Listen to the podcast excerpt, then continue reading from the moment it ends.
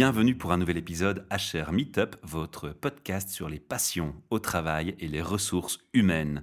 Un projet sponsorisé par l'hôtel Le Plaza Bruxelles où nous nous trouvons comme chaque mois, Transforma Bruxelles espace de coworking et innovation center et notre SBL de Podcast Factory Org. J'ai échangé un petit peu sur Facebook avec une personne que je ne connaissais pas qui s'appelle Lucas Beguin. Et Lucas, tu as posté à un moment donné des informations liées à l'entrepreneuriat. Et je me suis dit, ah voilà, quelqu'un qui a des choses à dire et qui a l'air bien passionné, parce que c'est régulier de ta part. Et donc, j'ai pris l'initiative de te contacter, de t'inviter à mon micro et tu as gentiment accepté. Et donc, on va faire une impro euh, complète euh, d'échange entre nous au micro avec nos auditeurs. C'est le mieux quand c'est improvisé. Voilà, ça va être assez fun. De toute façon, on improvise toujours. Mais euh, je ne sais pas si tu as déjà écouté nos capsules. Oui, j'ai des amis qui sont déjà passés au micro, donc ah. je connaissais. Alors, tu sais qu'on a une question traditionnelle de départ. C'est le fameux rêve d'adolescent. Alors, il est important ce rêve d'adolescent parce qu'il fait le lien avec ta formation et ton expertise sur le thème que tu peux aborder. Mais surtout, il va permettre à nos auditeurs de, vraiment euh, avoir leur curiosité qui est titillée. Alors, de ton rêve d'adolescent à ce jour, que s'est-il passé? Et surtout, es-tu aligné? Bah, Tout d'abord, merci pour euh, l'invitation. C'est toujours un plaisir euh, de venir partager. Bah, moi, mon rêve d'adolescent, d'enfant, c'était nageur professionnel. Donc, j'ai eu une carrière dans la natation à l'époque où je nageais bah, plus de 20 heures semaine. C'était matin avant les cours, après les cours, etc. Ah ouais, quand même. Donc je suis arrivé à un niveau qui était quand même vraiment pas mal, mais le problème c'était que la natation ne permettait pas de vivre. Donc avec des parents derrière qui disaient c'est l'école avant tout, et en nageant 20 heures semaine, les cours, bah, je m'endormais un peu pendant. Donc là, bah, j'ai dû arrêter. J'ai dû arrêter pour euh, continuer des études qui au final euh, m'ont servi entre guillemets à rien puisque j'ai arrêté. Mais ta passion, c'était la natation. Voilà, ça a été vraiment. C'est ton rêve d'être euh, nageur professionnel, compétiteur. On m'aurait dit, tu as 1500 euros par mois pour nager. Il bah, n'y a pas de souci, je me levais le matin, j'allais nager. C'était vraiment, euh, c'était vraiment chouette parce que c'était un moment où on se retrouve un peu, un peu avec soi-même. Alors, les études, finalement, on a fait quoi quand on est confronté à un dilemme de, comme celui-là, de, entre passion et, raison de, de, faire rentrer de l'argent? Bah Déjà, on double beaucoup. on recommence souvent ces années. Et puis au final, bah, j'ai testé un peu les relations publiques parce que c'est vrai que je suis quelqu'un qui a le contact assez facile. J'aime bien aussi les, autres. J'aime bien apprendre les histoires des autres. C'est un truc ça qui vraiment me, me passionne, c'est découvrir un peu leur parcours. Un peu de relations publiques. J'ai essayé un an, ça n'a mhm. pas marché. J'ai fait un an de marketing aussi en haute école où là j'avais une seconde session, mais là j'ai dit à, à, ma petite maman qui me mettait la pression, j'ai dit écoute, je t'aime bien, mais les études, c'est vraiment pas C'est pour, moi, quoi. je sais pas ce que je veux faire, je sais pas encore, mais les études, c'est vraiment pas. Je n'étais pas fan du, du concept d'étudier pour réciter par cœur. J'étais plus dans le concept d'apprendre pour directement mettre en pratique. Et donc là, j'ai quand même réussi à trouver une formation qui n'équivaut pas à un diplôme comme ça, mais c'est un cours du soir où là, j'ai fait conseiller en marketing mhm. et j'ai eu la chance d'être engagé en journée euh, par euh, la bière liégeoise qui s'appelle la Cursus. C'était une microbrasserie qui s'est lancée à l'époque et euh, bah, directement, ils ont ils m'ont accepté dans l'équipe. Et donc, j'ai pu vraiment commencer à développer bah, tout ce qui était le côté entrepreneurial parce que je voyais deux jeunes qui vivaient leur passion. Et donc, j'ai pu les accompagner pendant deux ans mhm. à vraiment essayer de développer cette bière. Donc, cette bière qui aujourd'hui se vend en Italie, en Chine, etc. Donc, c'est une success story. Voilà, vraiment. Liégeois. C'était juste avant le, le gros bond des, des microbrasseries. Donc, ils ont été dans les premiers. Et, aujourd'hui, bah, il continue toujours à se développer. Donc oui, à Liège, d'ailleurs, ça se développe beaucoup. Hein. On en parle dans un autre projet qui est Midoricast, euh, une autre activité qu'on a. On présente les initiatives positives pour l'environnement et on fait parfois des clins d'œil dans ce domaine.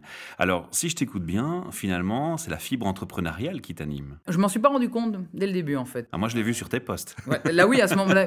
Donc, ça fait maintenant quelques années que je m'en rends compte, mais au début, je savais pas trop. J'ai eu cette période où j'étais un peu, un peu paumé en me disant, mais qu'est-ce que j'ai En plus, la pression sociale, il te faut un boulot, il te faut. Et donc j'étais un peu perdu. Et puis en fait, c'est venu un peu tout seul. J'avais une passion, c'était les réseaux sociaux. Depuis que, depuis que je, je, peux le faire, je suis sur Facebook parce que j'adore voir comment faire en sorte d'attirer l'attention des gens, comment se faire, se faire voir. Et grâce à Cursus, j'ai pu remarquer que les réseaux sociaux aidaient des petites PME à faire beaucoup de bruit. D'accord. Donc, donc, si on te parle de growth, hacking et des choses comme ça, c'est des choses qui te parlent voilà, bon, pour moi, c'est un buzzword pour le moment, hein. ça reste vraiment du, du, marketing, mais tout ce qui est vraiment, moi, c'est vraiment le branding sur les réseaux sociaux, comment se créer notamment personal branding, comment se créer une image d'abord. En tant qu'individu. En tant qu'individu et en tant qu'entreprise, euh, vraiment. Donc ensuite, suite à, Cursus, ça s'est terminé. Bah là, j'ai eu une période de chômage. Est-ce que tu as fait aussi dans, dans cette phase un écart vers ce qu'on appelle l'employer branding? Mais en fait, ça s'est fait automatiquement parce que c'était donc mes patrons avaient euh, deux, trois ans plus que moi, donc on était en dessous de la trentaine tous. Et il y avait vraiment ce, dynamisme start-up, en fait. Et mhm. donc, c'est vrai que ça donnait envie bah, des gens de venir postuler en tant que stagiaire. Eux, ils n'avaient malheureusement pas les moyens d'engager, sinon je serais resté, je pense. Mais voilà, il y avait vraiment ce côté, euh, oui, on était une, marque qui donnait envie aux gens de, s'y intéresser et pourquoi pas de travailler avec. Donc, effectivement, le, l'employer branding, c'est quelque chose... inclus. Mhm. Alors on revient donc sur ta pause, hein, une petite pause là. Et là je me suis dit, bah tiens, les réseaux sociaux marchent pour les entreprises, pourquoi est-ce que ça ne marcherait pas pour moi? Bah oui, forcément. Et donc pendant six mois, bah, j'ai utilisé les réseaux sociaux justement pour montrer mes capacités. Donc de dire vraiment, bah moi mon dada c'est les réseaux sociaux, donc je lis beaucoup d'articles là-dessus, bah, au lieu de les lire que pour moi, je les partageais sur mon profil. Et comme ça, j'informais les gens, en fait. Je faisais des petits raccourcis, des petits résumés en disant, bah, voilà comment gérer votre page Facebook, voilà trois astuces pour faire chic. Et très rapidement, en fait, des marques sont venues et me dire, bah, viens nous l'expliquer. Et là, je me suis dit, c'est fou que en dépensant 0 euros, je puisse me faire remarquer par des boîtes qui, à l'époque, parce que je n'ai pas expliqué aussi, mais pendant mon, chômage, je postulais, mais bien entendu, pas de diplôme, etc. Donc, On t'ignorait un peu. Et donc là, c'était drôle de revoir des, marques qui me disaient bah, Est-ce que tu es, indépendant? Est-ce que tu peux venir le, faire chez nous?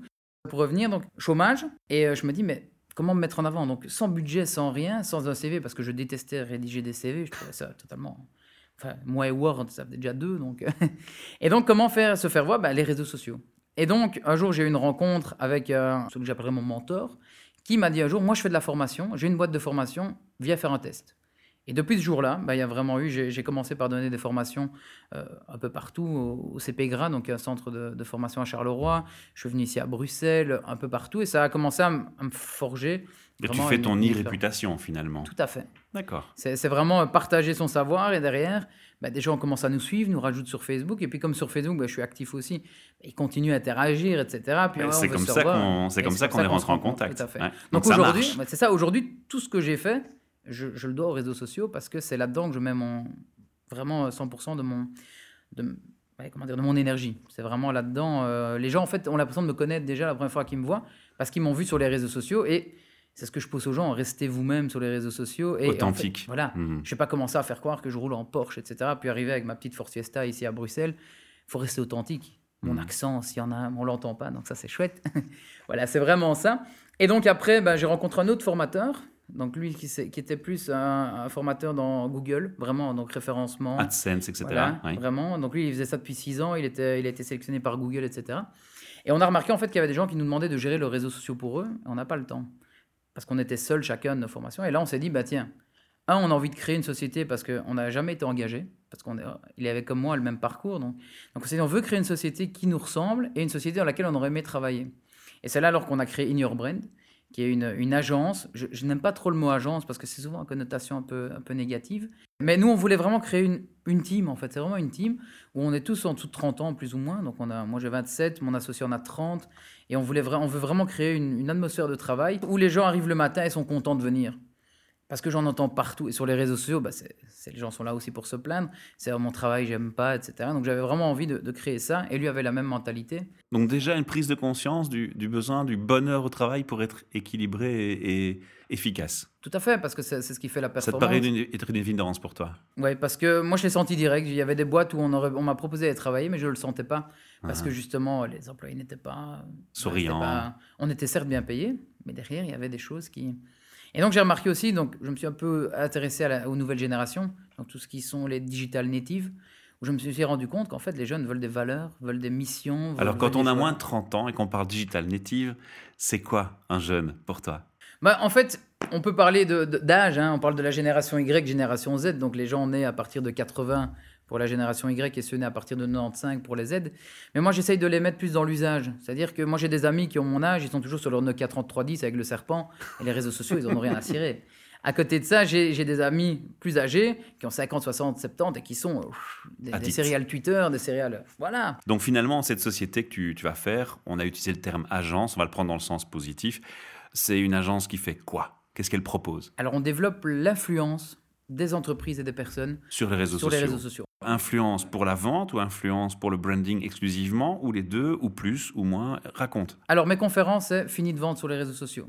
Donc déjà, ça, ça mêle ça met le point sur le. Voilà. C'est vraiment de dire qu'aujourd'hui, les entreprises utilisent très mal les réseaux sociaux parce qu'elles ont vu ça comme un moyen où il y avait de l'attention, les gens sont là, mais ils essayent de faire du push, du push, du push. Voilà nos produits, faites chic, faites chac. Et trop d'infos, tu l'info. Et trop d'infos, tu l'info. Comme certaines personnes qui se surventent, qui parlent que d'elles, etc. on en a marre, on les supprime, ou on les masque parce que supprimer quelqu'un, c'est la troisième guerre mondiale sur Facebook après. Oui. Mais euh, on les masque parce qu'on ne veut plus les voir. Et donc là, je me suis dit, il y a vraiment quelque chose à aller travailler avec les entreprises et mettre en place toute une stratégie pour intéresser les gens. Et on se base sur trois, trois concepts, c'est la communication, l'utilité et le, le, divertissement. C'est-à-dire que sur les réseaux sociaux, il faut un mélange de ces trois-là. Apporter de l'intérêt aux personnes, parce qu'aujourd'hui, ben, on est sur les réseaux sociaux, si c'est de la pub, basta. Tandis que si on apprend quelque chose, on va, on va commencer à aller s'intéresser. Alors ça, c'est bien que tu dises ça, parce que ça, c'est vraiment la clé, moi je trouve, ça fait longtemps que je suis actif sur les réseaux sociaux, je crois que c'est la clé que beaucoup de gens zappent. C'est donner et ne rien attendre en retour. C'est la base du réseau social, quel qu'il soit, physique, virtuel, digital, peu importe. C'est donner sans attendre de retour. c'est le paradoxe des réseaux, plus on donne, en fait, et c'est ça que les gens ne comprennent pas, c'est plus on donne du contenu gratuit, plus les gens derrière vont payer pour l'avoir. Si on fait le, parallèle avec mon moment où j'étais au chômage, j'aurais très bien pu leur dire, bah, vous avez qu'à lire les articles, je les ai postés, ils sont là. Vous n'avez pas besoin de me payer pour. Euh, mais les gens n'ont pas le temps, n'ont pas spécialement le, la même, euh, le même feeling avec l'outil. Pas la même Donc approche. Il faut donner, et c'est ça que les gens ne comprennent pas, parce qu'en plus, donner des conseils gratuits, quand c'est gratuit, les gens, ils font pas attention. Donc en fait, moi, je leur balance plein, plein, plein de bonnes choses, mais non, ils font pas attention parce que c'est gratuit, donc ils préfèrent, entre guillemets, me payer à une consultance pour que je vienne leur dire exactement la même chose, mais payer. Donc c'est. Donc moi, c'est un conseil que je donne à tout le monde, c'est les entreprises deviennent en fait des médias avant de devenir une entreprise. Je prends les assureurs, c'est médias slash assureurs. Les architectes, c'est médias slash architecte. Pourquoi? Parce qu'il faut arriver à faire passer son message avant. Si vous n'attirez pas l'attention des gens, bah, vous pouvez être le meilleur dans n'importe quel domaine. Si vous attirez personne, personne n'aidera l'acheter. C'est quoi ta vision quand tu entends un professionnel du web qui va te dire bah, ton site, il doit euh, directement mettre en avant ton unique value proposition euh, Est-ce que tous ces jargons te parlent? Est-ce que tous ces jargons te semblent cohérents quand tu as ton approche qui est à, à t'écouter un petit peu plus nuancée et subtile? En fait, bah, déjà, tous ces termes, moi, je les connais pas parce que, comme je dis, j'ai pas fait, j'ai pas fait de formation par rapport à tout ça. J'ai appris sur le tas. Mais c'est vrai Et malgré tout, tu te sens à l'aise. Voilà, je suis à l'aise avec ça parce que je comprends ce qu'il ce qu'il faut mettre derrière. Je comprends la façon aussi, je comprends les gens. Comme je disais, j'aime beaucoup apprendre des gens, voir un peu comment ils fonctionnent, etc. Pour voir quelles sont leurs façons de consommer l'information, quels sont leurs, leurs intérêts, etc. Et donc, oui, il y a des termes, effectivement, sur le site, ça doit ressortir, puisque quand quelqu'un arrive sur notre site, bah, c'est pour euh, quand même passer un achat ou un, ou un contact mais clairement, il y a des concepts qui, restent. Et le branding, c'est un concept qui n'est pas nouveau. Hein. On n'invente pas ça. Mais par contre, c'est sous-estimé parce que les gens ne voient pas le, retour sur investissement rapide. Les gens, ils veulent directement, tiens, si je fais sur Facebook aujourd'hui, demain, il me faut 5 clients en plus. Je dis, mais non, c'est comme une réputation, ça ne se fait pas du jour au lendemain. Il faut 6 euh, mois, peut-être un an, peut-être 2 ans. Ça se construit. Ça, se construit. Moi, ça fait six ans derrière que je vais rencontrer des gens en networking, que je rajoute des gens sur Facebook, sur LinkedIn, que j'échange. Et aujourd'hui seulement, effectivement, on commence à me voir à des conférences, etc. Et les gens disent T'as de la chance, tu connais tout le monde. Mais non, j'ai travaillé derrière pour. Et les entreprises peuvent, arriver à ça, mais il faut travailler. Alors j'adore ce que tu dis parce qu'il y a un paradoxe aussi sur le web, c'est qu'on oublie de mettre, enfin de moins en moins heureusement, mais on oubliait au départ en tout cas de mettre les dates sur les articles qu'on poste. Hein. On fait un peu la négation du temps. Et euh, dans la, même idéologie de négation du temps, je remarque aussi que les gens ont de moins en moins de patience. D'ailleurs, on te dit, euh, si ta vidéo est trop longue, si ton podcast est trop long, tu as peu de chances qu'on t'écoute jusqu'au bout. Il y a une espèce de disparition de la patience.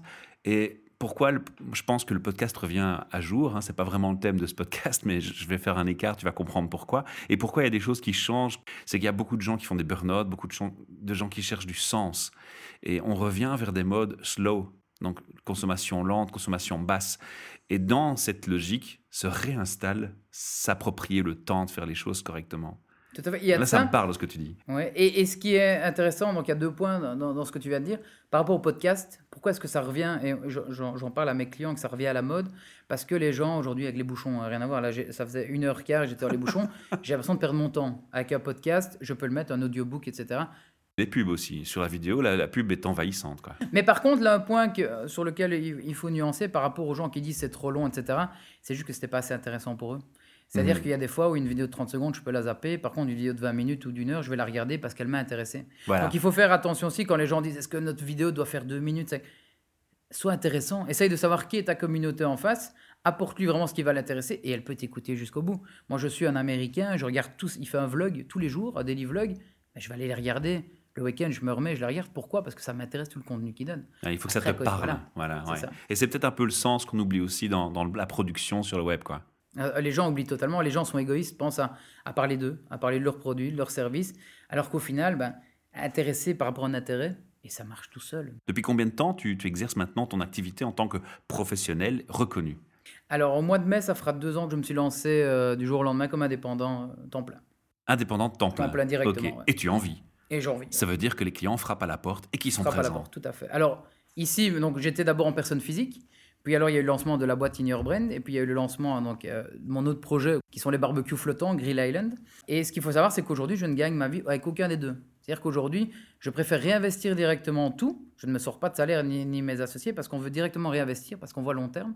Et donc, bah, là, effectivement, il y a la passion. Et heureusement, si j'avais pas la passion, bah, j'aurais déjà abandonné parce que c'est pas, pas facile tous les jours. Mais le fait de pouvoir se dire, je veux construire quelque chose de grand, eh ben, ça me permet de, de, me dire, bah, OK, les premiers mois, pas de salaire, mais peut-être que dans 2-3 mois, bah, je serai peut-être 2, 3, 4, 5, 10, 20, 30, 1 million. Qui sait C'est rien. Voilà. C'est pas, encore une fois, c'est pas l'argent moi qui me, qui me, qui me drive. drive euh, C'est, c'est, le chemin. Comme je dis, on, a, on s'était mis à Paris avec, avec mon associé. À 30 ans, on serait millionnaire. Puis il y en a qui me disent, ouais, millionnaire. Je m'en fous d'être millionnaire, je m'en fous d'avoir un million sur mon compte. Qu'est-ce que ça va me changer? M'acheter une voiture, euh, super, je préfère le malin. Euh, non, mais le chemin pour y arriver, c'est ça, moi, qui me. C'est le challenge. C'est les hauts et les bas, parce qu'on parle souvent de l'entrepreneuriat, c'est cool, c'est chouette. Bah, derrière, il y, a, tous, les, tous les bas aussi. Mais c'est le fait de se relever dans ces bas qui, je trouve, euh, vraiment chouette. Donc, tu es sur Liège, ça c'est bien de le préciser. Donc, ça c'est la localité où tu travailles, mais j'imagine que tu te déplaces pour tes clients. Oui, hein, tout à fait. On n'a on a pas de. Pour le moment, on travaille aussi avec la Flandre.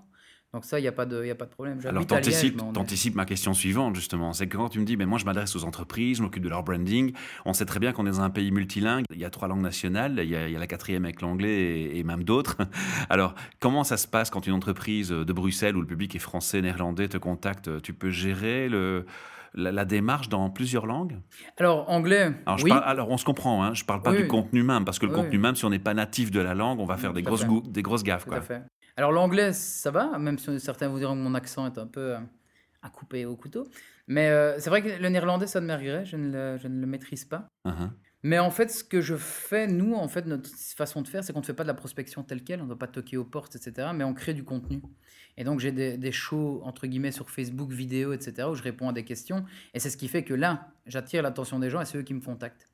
Donc c'est vrai que pour le moment, mes contenus sont en français. Donc principalement, ce sont des Français qui viennent, mais c'est des Français qui travaillent dans des boîtes où des fois, bah, il y a la partie, euh, bah, des francophones, pardon, où il y a une partie néerlandophone et ils demandent si on peut gérer ça aussi. Effectivement, en interne, on a, on a, on a des gens qui peuvent le faire. Mais moi, personnellement, je ne serais pas allé faire une conférence en néerlandais pendant une heure. Maintenant, comment ça se passe? Moi, je, te découvre, et puis je me dis, bah, tiens, je vais lancer un projet. Euh, alors déjà, quel public? Uniquement entreprise? Je peux être une SBL Pour Brain, on a différents types. Euh, notre service vraiment principal où on fait toute la gestion de A à Z. Donc, en fait, on délègue vraiment, on nous délègue vraiment la gestion des réseaux sociaux. Là, on va cibler les PME de 8 à 10 personnes, plus ou moins, mais qui ont l'ambition de devenir un grand groupe. Mhm. Pourquoi, pourquoi est-ce qu'on est venu à ça? Parce qu'aujourd'hui, les starters, s'ils vont mettre, imaginons, 1000 euros, ça va être un investissement pour eux. Et donc, vont être plus difficiles derrière et, et se dire, bah, j'ai tout mis là-dedans, etc. Tandis que les gros groupes sont déjà pris par les grosses agences, tout simplement. Donc on s'est dit, on va essayer de, chercher vraiment les personnes en l'entre-deux pour les aider à grandir. Et tant mieux, si on grandit avec elles, c'est parfait. C'est ton public Donc niche. C'est ça. Pour le public niche, c'est pour le, contenu, vraiment, on gère tout à 100%. À côté, on a quand même mis une partie plus accompagnement, où là, on donne quand même la possibilité de, faire des packs euh, d'accompagnement formation avec des, des starters qui sont prêts. Mais là, on les forme eux. C'est-à-dire qu'après, ils sont autonomes. Euh, et, comme ça, on pouvait répondre un peu à tout le monde. Alors, je vais jouer l'avocat du diable concrètement. C'est un peu comme les coachs. C'est méchant ce que je dis, hein, mais c'est un peu comme les coachs. Il y en a pléthore sur le web, des agences digitales, des gens qui gèrent le, réseau social, le, branding, le personal branding. D'ailleurs, les coachs ont englobé cette notion et cette approche dans leur travail au quotidien. Comment tu te démarques? Alors, J'en fais partie. Hein, on, a compris, on a compris ta passion, ça je sais. On a compris euh, ton approche qui est quand même assez euh, atypique et, et, autodidacte. Mais voilà, moi je suis un client potentiel, mais je vais quand même envie que tu me dises en, quoi tu vas être différent des autres. Qu'est-ce que tu vas m'apporter en plus? Ah, Il suffit de regarder ce que je fais, tout simplement. C'est comme ça que j'attire les, clients. Tu préfères les gens convaincus viennent vers ah toi Ah oui, c'est ça, parce que mhm. moi j'ai pas entre guillemets de temps à perdre à essayer de convaincre quelqu'un qui n'est pas prêt, parce que ok, il va peut-être signer, mais toutes les semaines il m'appellera en disant ah, j'ai eu deux likes, j'ai eu tic, j'ai eu check. Donc moi je prends les gens entre guillemets convaincus et comment je les convainc? Bah, C'est en, allant faire des conférences. Donc je, je fais souvent des conférences gratuites où je peux me permettre de m'exprimer sans pour autant dire ce que je fais, mais apporter vraiment un, sujet. Est-ce que je peux pas plutôt interpréter en disant que c'est une question d'affinité avec ta façon de faire et ta façon d'être sur le web? Parce que c'est comme ça que je le comprends. C'est ta façon de faire qui va charmer la personne qui vient vers toi. C'est parce qu'elle se reconnaît dans ta démarche, dans ton approche. Mais c'est ça qu'on propose. C'est une question de philosophie. C'est ça qu'on propose, c'est développer son personal branding, son corporate branding, son employer branding, et, et donner envie d'être attractif je voudrais que tu donnes aux éditeurs l'adresse du site internet où on peut aller se renseigner, chercher un complément d'information sur ce qu'on n'aurait pas abordé au micro, et puis surtout te contacter via la page contact, j'imagine. Alors bah, pour l'entreprise, c'est In Your Brand, donc pour le branding, dans votre branding, inyourbrand.com. Sinon, c'est me rajouter sur les réseaux sociaux. Je suis actif partout et c'est vraiment là que je, je, conseille aux gens. Je dis si vous n'êtes pas encore sûr, rajoutez-moi. Vous verrez un peu ce que je peux proposer et puis après on peut. Question extra pour un champion. Quel est ton réseau social préféré? Très bonne question. En fait, chacun m'apporte des choses différentes. Il y a déjà un contexte différent à chacun. Je suis comme toi aussi. Mais voilà, aujourd'hui c'est Facebook quand même parce que ça me permet de, de drainer un maximum de personnes, un maximum de contenu qui reste là que l'attention des gens est. Instagram, j'aime bien aussi parce que c'est chouette de pouvoir partager des, photos. Les réactions sont un peu différentes parce que les gens n'attendent pas la même chose. Et LinkedIn, parce que directement, on s'adresse là à des personnes qui, des fois, sont plus sceptiques sur Facebook et se disent Oh non, je ne veux pas consommer du contenu pro sur Facebook. Donc, il n'y en a pas spécialement au choix. Même mmh. Snapchat, j'adorais Snapchat. Euh. Alors, mes trois questions RH. Bien entendu, tu as dit, je n'ai pas été recruté, ou j'ai eu affaire à du recrutement avec des réponses négatives, donc forcément, tu as ta propre opinion sur le, la fonction du recruteur. Et je demande en général de me définir un RH à, mon invité. Mais le RH, ça peut être soit le recruteur, soit la personne qui fait la fiche de paye dans l'entreprise, mais ça peut être aussi les, ressources humaines en général dans une entreprise. Qu'est-ce que tu as envie de me définir? Qu'est-ce qui te parle le plus quand on parle RH Si je te dis RH aujourd'hui, maintenant, qu'est-ce qui vient dans la tête comme image? Moi, il y a souvent le terme de, bah, on va reparler de bonheur au travail. Pour moi, aujourd'hui, un RH, c'est quelqu'un qui fait en sorte que l'équipe soit au top pour apporter le plus de performance, entre guillemets. Donc, c'est vraiment quelqu'un qui va aller se soucier de, des personnes pour les, qui sont dans l'entreprise. Moi, en tant que fondateur et de, RH, je m'occupe de ce côté-là. Je dis souvent, je travaille pour mes collaborateurs et ce n'est pas eux qui travaillent pour moi. Mhm. Dans le sens que c'est moi qui dois mettre en place des choses pour que eux soient dans un environnement correct pour bien faire leur travail.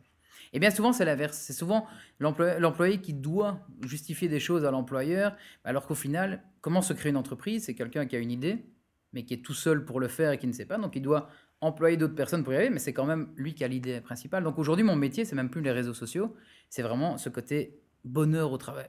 Bonheur au travail, on peut, on peut l'appeler aussi autrement, mais c'est de faire en sorte que les employés soient heureux d'être là, en parle autour d'eux. Pourquoi? Parce que ça rend attractif l'entreprise aussi, euh, et que les gens suivent aussi le storytelling de l'entreprise. Ma deuxième question va te plaire beaucoup. Ah. La deuxième question, c'est l'effet waouh.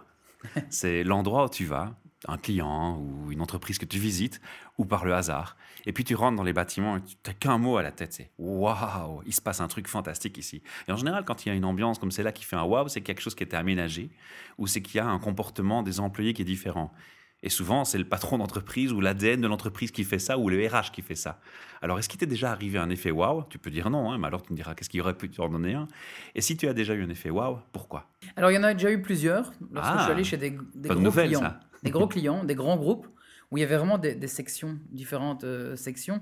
Et on arrive dans un endroit où il y a un restaurant euh, en interne, il y a des salles de meeting, il y a des J'étais intervenu d'ailleurs pour un Lunch and Learn, donc c'est sur un temps de midi où ils invitent tous leurs employés pour leur apprendre une nouveauté, etc. Et je trouvais que ça, ça, ça donnait envie de venir. C'était des open space, on n'était pas fermé, les gens étaient vraiment euh, ouverts, limite le patron pouvait l'avoir. Et moi, mon exemple, en tout cas, de tout ce que je fais, c'est d'un Américain que je suis, euh, qui lui a, eu à 300 employés aujourd'hui, et c'est vraiment montrer comment il fait en sorte que ces 300 personnes aient envie de travailler pour lui et fassent ça correctement. Donc ça, je vais bientôt à New York, j'espère pouvoir aller le rencontrer. Le rencontrer, parce que ça, c'est vraiment une inspiration. Et, là, à mon avis, il a fait waouh.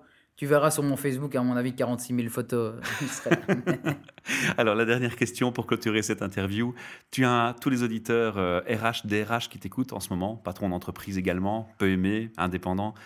Tu as envie de leur passer un message, en termes de ressources humaines toujours. Tu aurais envie de leur passer quel message? Vous travaillez pour vos employés, pas l'inverse. Oui, mais je crois que c'est cohérent avec tout ce que tu viens de dire. Et là, une fois qu'on a compris ça, ça, ne peut que grandir. Merci Lucas, merci pour ta passion. Bah, merci pour l'invitation. Merci d'être déplacé de Liège et puis on va certainement se retrouver, se croiser, peut-être échanger ensemble sur les réseaux encore pour beaucoup de choses. Avec grand plaisir. À bientôt. Au revoir.